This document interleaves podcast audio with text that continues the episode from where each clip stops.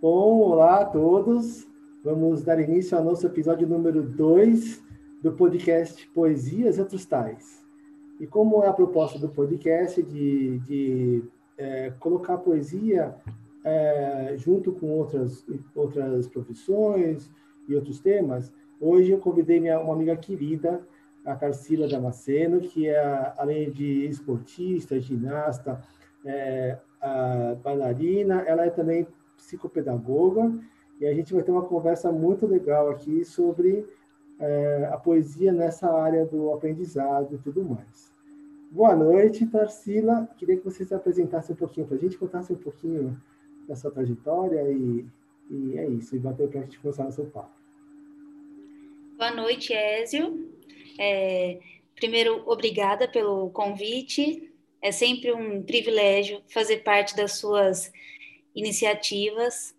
Você é um, um amigo muito querido e, e, que eu admiro muito pela, pelas iniciativas constantes e sempre muito é, permeadas pela arte. Parece que você vibra é, a arte, né? E é um privilégio ter contato com, com pessoas como, como você, porque a vida vai ganhando outras cores, né? Ah, obrigado, e, amiga. É, sobre a minha trajetória, eu sou ginasta de formação, então minha, minha trajetória começou com a ginástica rítmica e sempre muito presente no esporte. É, acabei optando pela educação física como curso superior e dei aula muitos anos e me, me descobri bailarina posteriormente à minha formação de educadora física.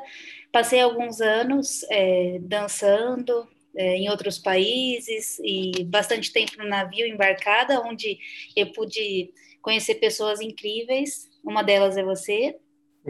E passado esse tempo como bailarina, eu retornei ao, ao Brasil e, e, me engajei novamente a dança, a, a dança não, a, as aulas, a docência. E como, como professora, fui desenvolvendo é, um apreço muito grande pelo processo de aprendizagem. E exatamente por não ser uma professora de dentro de sala de aula, me instigava muito é, entender como a gente aprende o tempo inteiro e como a gente reduz é, o processo de aprendizagem ao muro da escola. Então, é, comecei a cursar psicopedagogia, hoje eu atendo como psicopedagoga, trabalho na maior parte do tempo com adolescentes e atualmente, né, é uma área muito ampla. Eu descobri que a psicopedagogia ela, é, tem muitos campos, hospitalar, é, da terceira idade, crianças, e tenho me descoberto em, em todos esses campos, mas prevalece a, a, o contato com os adolescentes e também sou professora universitária, dou aula para os alunos do curso de Educação Física, também com viés muito artístico, porque eu peguei todas as matérias que são, estão relacionadas a atividades rítmicas, né? Então, sempre com música, com dança, com expressão corporal e movimentos gímnicos, né? Tudo que é relacionado à ginástica. E essa é minha trajetória, né? Então ela fica transitando sempre entre a arte, a educação e o esporte. E acho que são três coisas que se complementam muito bem, inclusive com a poesia. Ah, é verdade, a gente vai ver isso aqui nessa conversa. Eu acho que você, como artista e professora, né, e pedagoga, é, não pode evitar de fazer essa costura, né? E usar as ferramentas que você tem na arte para fazer com que potencializar o processo de, de, de, ensino. E como é que é isso? Né? Fala para a gente o que você lança a mão e como que isso estimula o cérebro, sobretudo dos adolescentes, né, que tem esse cérebro tão revolucionário, né? Fértil, né? E sem dúvida, é, primeiro eu acho que a arte é intuitiva. Então, eu acho que a gente começa a sentir a arte quando a gente é feto, né, assim, a gente escuta o coração pulsando da nossa mãe, né, da nossa é, dentro ali da barriga da mãe e a gente já, já sabe o que é o ritmo, a gente já sabe o que é a pulsação. É, a arte, ela, ela é muito espontânea, eu acho, no ser humano. É intuitiva. Mas é, quando a gente entra num, num, num processo de aprendizagem e, e, pensa nele sistematicamente, e ainda mais com a psicopedagogia que une é, os processos psicológicos, né, a, a psique ao a, ao, ao, a questão pedagógica, a gente consegue entender como a arte, é, como a arte está presente nos processos sem que a gente se dê conta. A gente tira ela desse lugar intuitivo, espontâneo, e a gente passa a usar ela como um método. E é muito, muito bonito perceber como é, a arte consegue intermediar esse processo de descobrimento, de, de auto é, preservação, de, de autoconhecimento, de autorrespeito e de, de constituição da nossa identidade. E tudo isso faz parte do processo de aprendizagem, né? Então, como psicopedagoga, a, a arte é uma ferramenta preciosíssima. Tem até uma, uma questão da arte terapia, né, que a gente usa muito na psicopedagogia, que são intervenções que sempre tem algum cunho artístico, de, de todos os tipos, não só verbal, como é a poesia, mas é, sempre no sentido de, de que, o, de que o, o cliente, o paciente, ele possa materializar o que ele pensa, o que ele sente e, e, e conseguir se entender para além né, do, do que ele está conseguindo olhar e sentir conscientemente. Então a arte ela tem esse poder avassalador assim de, de moldar o que a gente é. É verdade.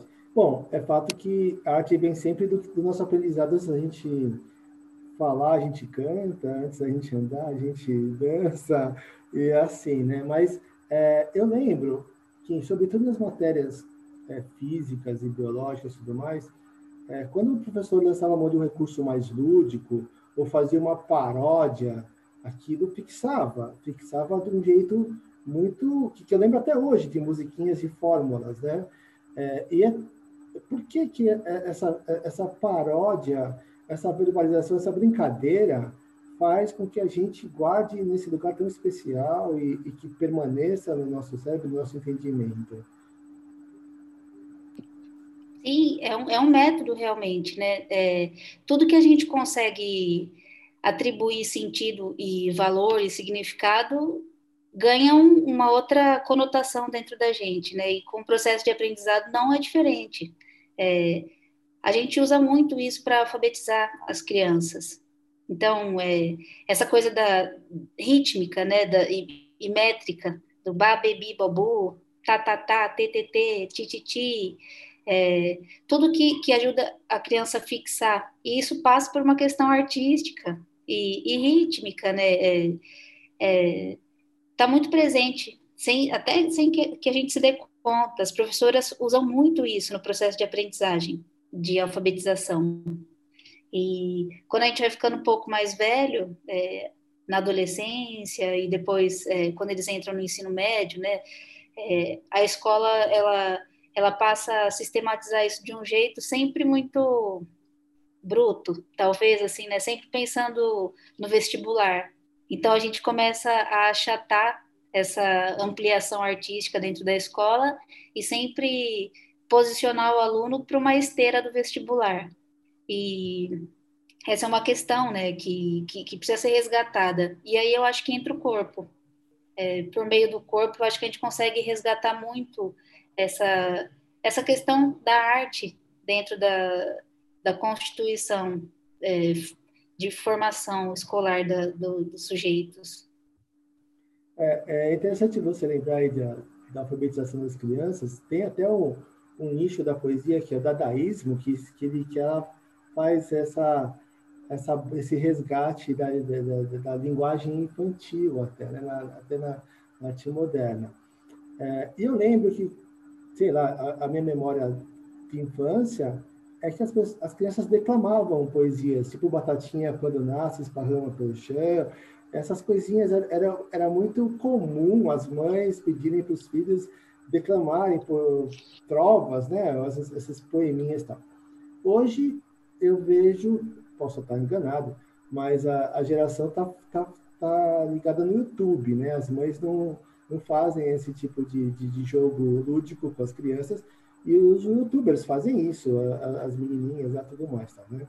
Você acha que que, que é, é, é, uma, é uma evolução o que está acontecendo? Olha, Ezio, eu, eu tenho um olhar muito da perspectiva da professora, né? E, e eu sei que essa é uma preocupação muito grande dentro da escola, de resgatar e de conservar e manter essas tradições populares, né? É, essas cantigas, essas, é, como você falou, declamar, né?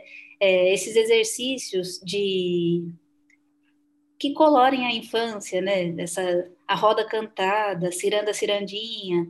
Então, a escola tem um, um papel e um desejo muito profundo de preservar isso, porque existe uma sabedoria muito grande da, no exercício dessas brincadeiras. E as professoras é, lidam muito bem com isso, inclusive, porque é muito prazeroso ensinar por meio dessas cantigas, dessa, dessa forma lúdica da, da criança se perceber coletivamente, individualmente, por meio dessas intervenções que são em forma de brincadeira, né?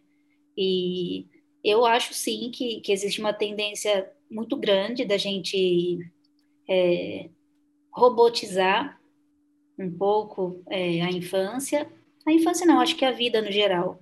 Eu acho que a gente está muito é, condicionado já e nem tem dimensão da quantidade é, do tempo que a gente passa é, dependente e envolvido com, com essa matéria é, que, que eu não sei, nessa coisa imaterial que são as redes, que são os, os jogos é, online, que é, essa vida, o, o mundo digital, né, para resumir. E eu ainda não sei, sinceramente, qual é o, o, peso disso e se isso é uma evolução. Eu, eu tendo a, a defender que isso é uma realidade e que a gente não consegue transpor, mesmo porque isso traz muito é, muitos benefícios, né? Eu acho que a gente vai ter que ter uma educação. Existe até uma discussão sobre a educação digital na escola que não passaria pelas crianças é, terem acesso exatamente a computador, a, ao, aos equipamentos eletrônicos. Passaria exatamente pela ética de como se usa esses equipamentos, isso é uma discussão que tem que ser feita é, com os pais, com a comunidade, com o corpo docente. Então, acho que a gente tem muito a, a, a esmiuçar sobre, sobre essa, essa questão, e eu acho que ela não está posta de pronto. Eu acho que a gente ainda está numa revolução digital e que isso vai crescer e crescer. Por outro lado, eu acho que na mesma medida que isso cresce, cresce a nossa necessidade de humanizar a nossa vivência. E isso passa pela educação. E a educação passa pela arte. Então, eu imagino que quanto mais a gente é, se envolve nessa dimensão digital, mais a gente se sente sufocado e precisa da arte para a gente respirar. Então, não sei se isso é uma evolução, mas eu acho que isso é um, um estilingue, né? Que quando a gente puxa, e tá aí a pandemia que não nos deixa mentir, assim, né? Como a gente buscou lives com músicas, é, livros, é, bordados, é, questões manuais, é, manualidades, né? É, cada um acho que se encontrou de um jeito em algum tipo de arte ou de manifestação artística, expressiva, para sublimar, né, a vida que às vezes fica insustentável. É interessante você falar desse resgate. É, eu não sei se você sabe, mas foi o Vila Lobos, junto com o Mário de Andrade, que fez uma viagem, acho que o Oswald também foi, pelo Brasil, naquele movimento da, da, da, da arte moderna. E o Vila Lobos, nessa viagem, ele foi pegando essas cantigas que você falou aí, que que se falou, e ele pôs na partitura. Quase todas as do Ratilho no Gato, tudo foi o Vila Lobos que é, musicou para resgatar isso. O Mário de Andrade fez uma com Naíma nessa pesquisa, enfim, isso foi muito frutífero. E agora, o ano que vem, já faz 100 anos da Semana de Arte Moderna, né? É, então, é interessante ver esse loop, né, que a gente acaba fazendo de, de, de voltar a, a querer é, resgatar essa, essa humanidade, essas coisas, né, que é temporário.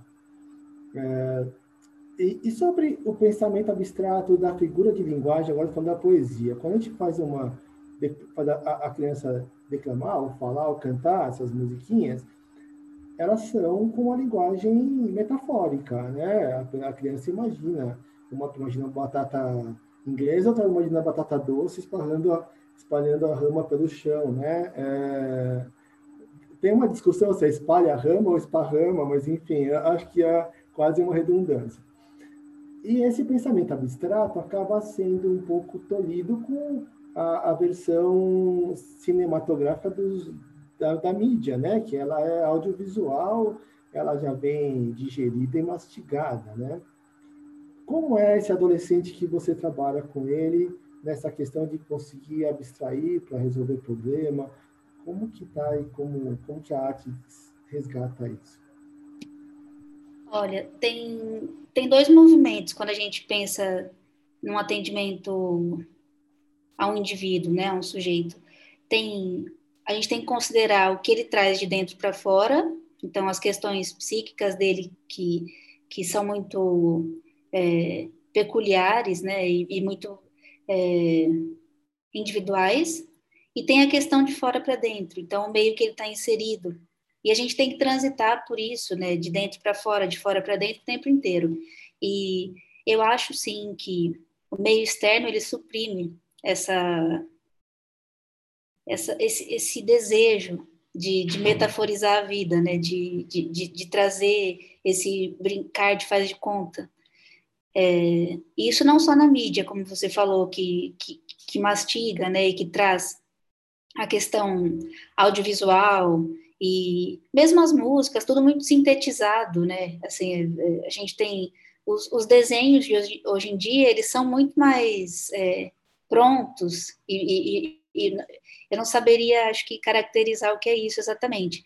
Mas, para além da mídia, a escola também faz isso. A escola, conforme a criança vai crescendo e se tornando adolescente, ela vai, é, como eu disse anteriormente, colocando a criança na esteira né, do, desse processo seletivo, que é o vestibular ou o mercado de trabalho, e essa capacidade intuitiva, imaginativa, ela fica sempre suprimida por um, um pensamento que é muito lógico, que é muito pragmático, que é muito. é, é pouco explorado de desse faz de conta. Então é a vida concreta e objetiva que, que a gente pede conforme a criança vai escolhendo, vai, crescendo, né?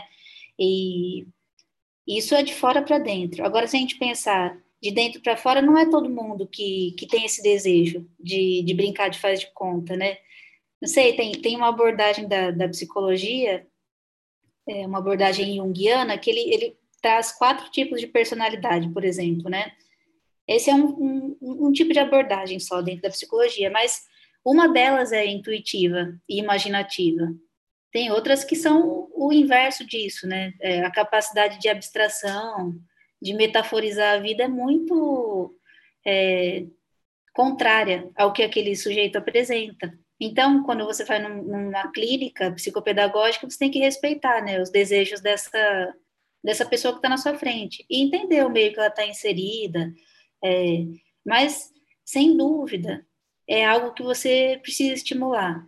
Assim, para a vida ficar leve, colorida, a gente precisa fazer algum tipo de intervenção, seja verbal, seja por meio da, da poesia, a dança, é, a escultura, brincar com argila, algum tipo de, de materialização de algo que, que, que é muito subjetivo, que é muito é, individual. Então, é, eu acho que é um exercício bem, bem difícil, é dialético, assim, eu diria assim. Você tem que ir tentando de pouquinho e cada hora isso se apresenta de um jeito, né? Hum. É, você falando agora, eu lembrei. Eu, há pouco, acho que foi no passado, ano retrasado, eu li sobre uma matéria sobre a música, que hoje a linguagem musical das músicas, né, para ficar de massa, tem uma linguagem de uma criança de 8 anos. Um, linguagem não, eu diria, é um vocabulário de uma criança de 8 anos. E eu olho por aquele disco infantil do, do Vinícius de Moraes, que ele entrega uma casa muito especial para as crianças, né?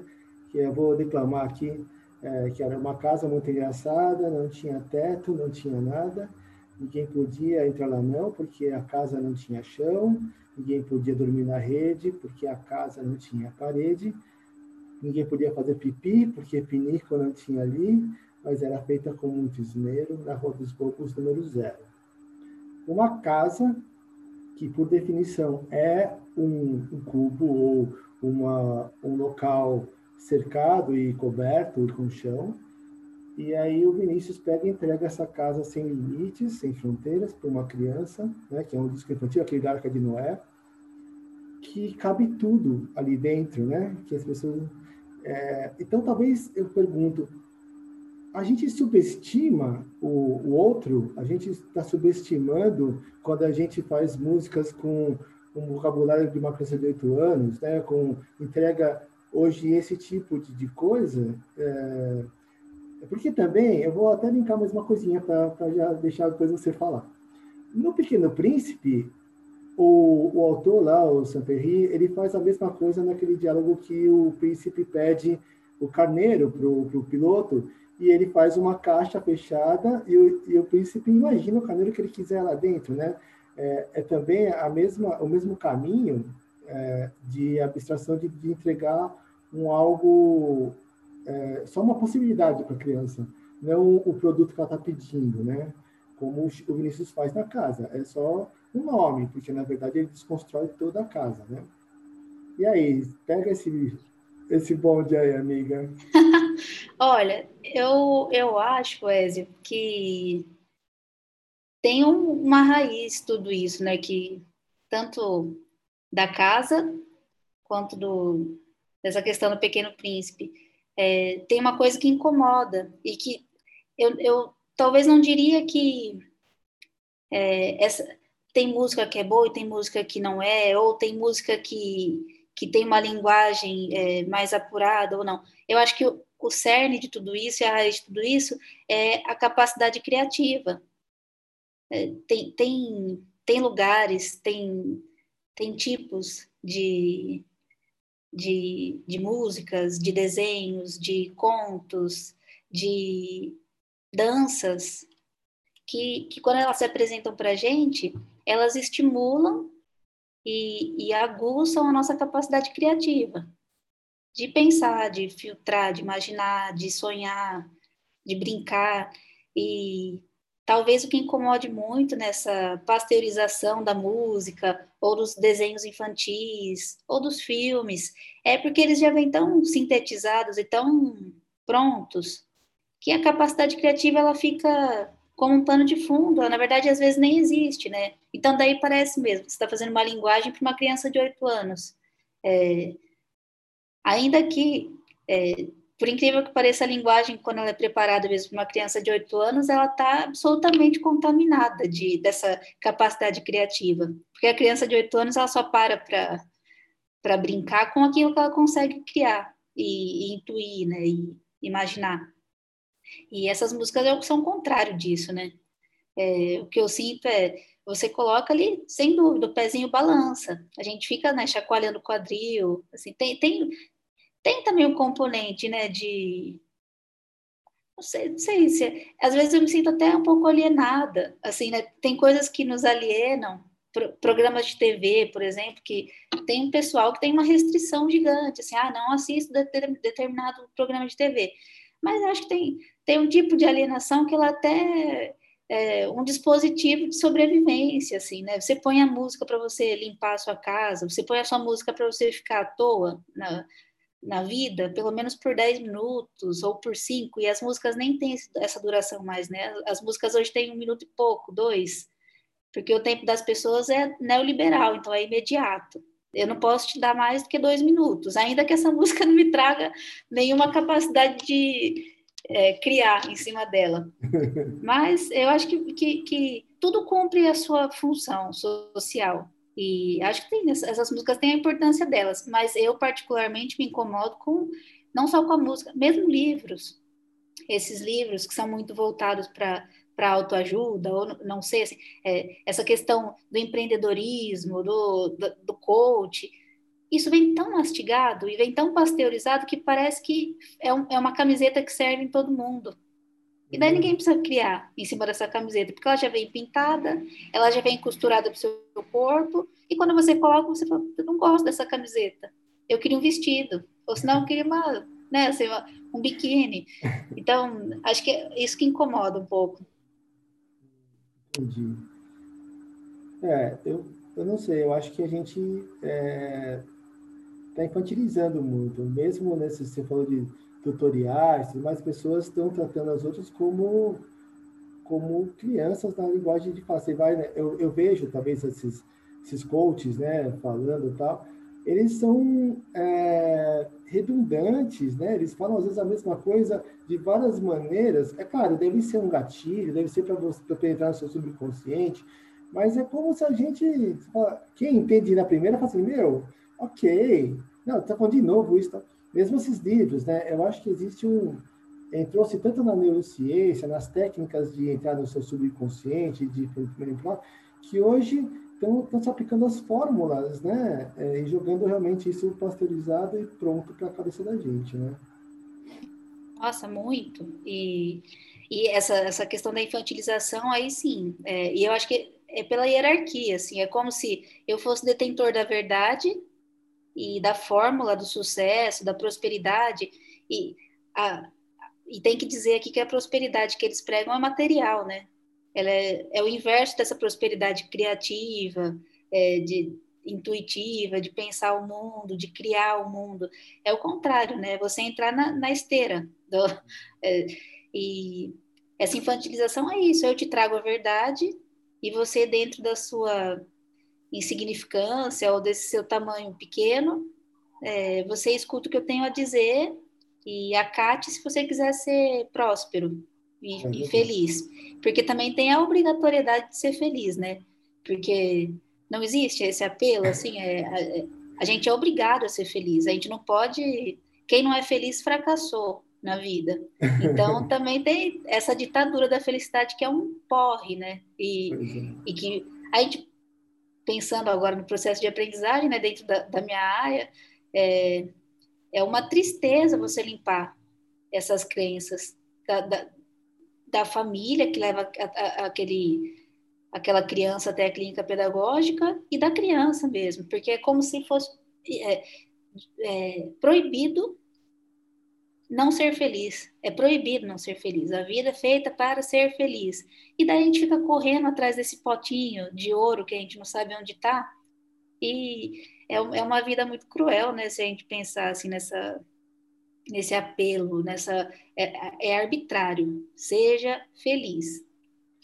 É, é, você sabe que o Vinícius, eu, eu, vi uma vez uma entrevista do Chico, ele falando do Vinícius, ele falou assim: o Vinícius é um cara que sempre buscou a felicidade. Quem busca nunca é que nunca encontrou. Né? Ele casou várias vezes, ele foi um poeta muito existencialista e tudo mais. Se você olhar bem a, as poesias dele, você vai ver que ele que ele é bem bem fatalista, as músicas também e tal. E é exatamente isso, porque a gente busca a fora, a gente tá busca a felicidade fora, a gente busca a felicidade contínua, né? e não é. Ela é são momentos felizes e os momentos infelizes têm que vir para a gente aprender a dar valor para os momentos felizes, para a gente aprender a se reconstruir, porque, como disse o Guimarães Rosa, a vida é um rasgar-se remendar-se constante, e a gente tem que se esgarçar mesmo, porque faz parte para se reconstruir em uma outra coisa, em outro ser humano, em, em, em outro ser, né? Porque eu acho que se a gente che chega na felicidade, a gente estagna né? É que nem se ser perfeito. A perfeição é um porre, né? Porque você não tem mais o que evoluir. A gente, graças a Deus, é imperfeito e infeliz, muitas vezes, para poder correr, né? Pode falar. É, é, tem aquela frase do Guimarães, né? Que a, a felicidade se, ora, é, se encontra em horinhas de descuido, algo assim, né? Não, não me lembro agora exatamente como é a frase. É. Mas é, é isso, né? É, é simples. É, e, e também, Ézio, eu não sei, mas é, tem uma, uma questão que eu acho que é uma coisa da adolescência, não sei, e que às vezes a gente demora a superar, assim, porque é, tem um vigor e uma vitalidade muito grande na adolescência, e quando a gente se apaixona, a gente se apaixona para valer. E quando a gente gosta de uma música, a gente gosta de uma música para valer, ou de um livro, ou de uma poesia, ou de uma pessoa. E é, a gente se habitua com esse sentimento avassalador e eufórico, e quando a gente vai ficando mais maduro e vai ficando um pouquinho mais velho, a gente vai percebendo que a felicidade ela vai ela vai tomando a gente, assim, né, o nosso corpo inteiro. E ela passa dessa, desse estado de euforia para o estado de contemplação. Então, assim, a felicidade não é essa coisa que explode como se fosse um vulcão. É aquela coisa de você estar tá sentado no sofá, às vezes, e se sentir, se pegar assim, é, agradecido pela vida, por isso que poxa, eu tô aqui, tô com saúde, tô. E ah, é isso que é a felicidade? Será que eu tô feliz? É só isso? Porque você está ainda é, sugestionado por aquela euforia daquela felicidade de quem é, tem um, um, objeto de desejo, de prazer ali e que vai fundo naquilo e se esquece que a vida é um, é um complexo, é, é uma complexidade de acontecimentos e fenômenos, né? E mesmo na pandemia me peguei muito assim, porque eu passei por coisas boas na pandemia, passei por momentos bons e, e a maior parte deles muito delicados e difíceis, mas é, em alguns momentos eu ficava me, me colocando nessa posição. É, eu tô feliz, eu tô triste, tô angustiada, não tô. E tem dias que eu falo, eu tô tudo, porque eu sou tudo. Eu sou uma parte triste, eu sou uma parte feliz. Às vezes a euforia chega e ela chega quase como uma culpa, porque a vida também é penosa, né? Assim, como eu tô eufórica no meio desse caos. Então, talvez é, entender que a felicidade, além dela é, ser um estado de busca, ela é, é uma coisa que, com o passar do tempo, você entende que ela está nas pequenas coisas, assim, né? Ela não, não, não é essa coisa avassaladora que, que a gente pensou que era um tempo atrás. É, ela está na, na colher do brigadeiro que a gente lambe, né, na panela, ela está numa borboleta que passa de repente, ou naquela flor que você está dois anos regando e de repente mostra, sai o brotinho, você fala, uau, né? É, tá assim, em pequenas coisas, um perfume que vem de repente, você não sabe de onde, entra aqui na sua casa e fala, puxa, olha, alguém está tomando banho veio aquele perfume de lavanda, e você é grato por sentir isso, e eu vi até é, esses depoimentos das pessoas que tiveram Covid e tudo mais, que perderam o olfato, ou que estão só sentindo o cheiro de podre, né? como elas sentem falta, assim, ah, meu Deus, como eu queria sentir o cheiro de arroz e feijão, queria sentir um cheiro de, um, de uma cebola refogada, e a gente está aí, né, com tudo isso, é, é, querendo mais, né, que, é, desmerecendo. Eu acho que a pandemia fez isso com a gente, esse resgate da, da gente com a gente mesmo. Eu vou te falar que, tá, tem horas que eu também fico triste, mas eu estou me dando muito bem comigo mesmo, tô, fiz, fiz pazes e guerras aqui, fizemos novos acordos aqui eu comigo mesmo, né? E, e é claro que, que é isso, é sem querer mesmo. A gente tropeça sem querer, é feliz. Você se distrai, a pessoa te alcança. Sim, essa, essa questão sensorial, é, ela também é uma questão da personalidade. Assim, tem, tem pessoas que são muito sensoriais. É, isso a gente trabalha muito na psicopedagogia. E essa, essa questão sensorial, ela é, ela é muito corpórea, né? Ela é muito do corpo e, e você consegue explorar ela de todos os jeitos. E a pandemia, eu acho que colocou essa, esse dilema para gente, porque ela, a pandemia bagunçou o nosso espaço, né? Nosso espaço no que a gente tem de mais íntimo e no espaço físico, material mesmo que a gente mora. E como o corpo se ajusta a isso, né? E para quem perdeu o olfato, para quem perdeu o paladar, é, imagina, é como ter que reconstruir a nossa capacidade de sentir o mundo mesmo, porque não é, é, é, abrir mão ou perder uma parte muito significativa da nossa existência, né? Sim, sim, é verdade. E você falando disso, a poesia trabalha muito com isso. A gente gosta muito de pegar essas metáforas visuais, né, olfativas, para fazer um universo, um universo contemplativo para inserir o leitor, né? E eu acho que é, muito da, dos nossos sentimentos são cerebrais, porque tudo isso é uma interpretação cerebral, né? É, o seu cheiro, você, você, é único seu. o paladar que você sente é único, né? Essa, essa, essa subjetividade é, é tão preciosa, a cor que você enxerga é, é, única, né? Você enxerga o tom de azul que você enxerga, eu não enxergo, entendeu? É, é, diferente. E isso faz o nosso mundo tão especial do indivíduo, né? E a única maneira da gente conseguir ampliar isso é tendo essa troca, essa troca empática com outro indivíduo que enxerga o mundo com outra percepção, né? Isso é, importante. é uma troca, é uma troca. E, sem dúvida, essa, essa, essa questão da, da, da poesia, ela é uma forma da gente trabalhar na educação, e no esporte, no, na, na arte, é, em outras artes, né? Não, não nessas artes mais verbais, mas é, sempre resgatando essas sensações, né? De, como o sujeito experimentou isso, viveu isso, e, é, e, e, também quebra um pouquinho essa, essa coisa de, de corpo e mente, né? Como se o corpo tivesse a serviço da mente, nessa coisa cartesiana, assim, né? É, o que eu penso tem sentido, e o que, eu, o, que o meu corpo sente fica sempre é, subordinado a isso.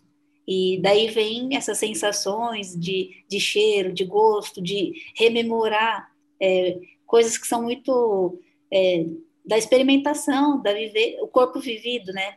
Como uhum. acho que é o Merleau-Ponty que fala. E isso faz a gente reajustar na nossa cabeça o que, o que é aprendizagem, o que, o que a gente pensa do mundo e, e, as coisas vão ganhando outro sentido. Por isso que a gente usa muito esse tipo de intervenção na, na clínica psicopedagógica, porque a gente consegue acessar os, os indivíduos pela, pelas sensações deles. Então, é, é uma coisa bem fenomenológica e existencial. Assim. Então, é, o que o, o significado que aquilo tem para a pessoa e como ela vai construindo ao longo do tempo, né? Essa essa vivência dela. E a, a, poesia é o, o, eixo disso, o centro disso, assim como é, as questões corporais. Ah, que legal, amiga. Não sei mais o que dizer, só estou muito grato por ter essa prova com você, é, você trazer todo esse é, toda essa teoria né, de como a gente aprende, como a gente assimila o mundo, é, esse olhar tão eloquente que você sempre tem. Muito obrigado pela nossa troca aqui, viu, Tarsila?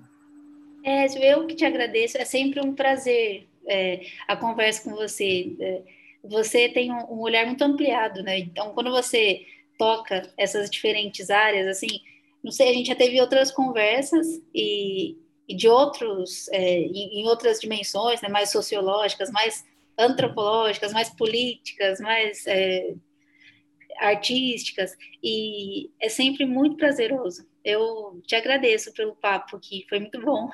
Ah, eu também adorei. Espero que quem está nos ouvindo tenha gostado, que nos siga, continue aí, né, seguindo o meu podcast né, Poesias Tais. E a gente pretende fazer esse link da poesia com, com diversas áreas da, do ser humano e da, e da ciência. Enfim, vamos achar, vamos ligar com tudo. Eu vou mostrar para as pessoas que elas estão imersas em poesia. Sim, está tudo conectado, né? Está tudo ligado. Sim, sim. É, essa coisa de fragmentar a vida tem que ficar, tem que ser superada. Verdade, verdade. Então, então um beijo para todo mundo. Um beijo, um beijo, Tarsila. Muito obrigado. Beijo. Abraço, Vézio. Fica bem. Tá bom, você também.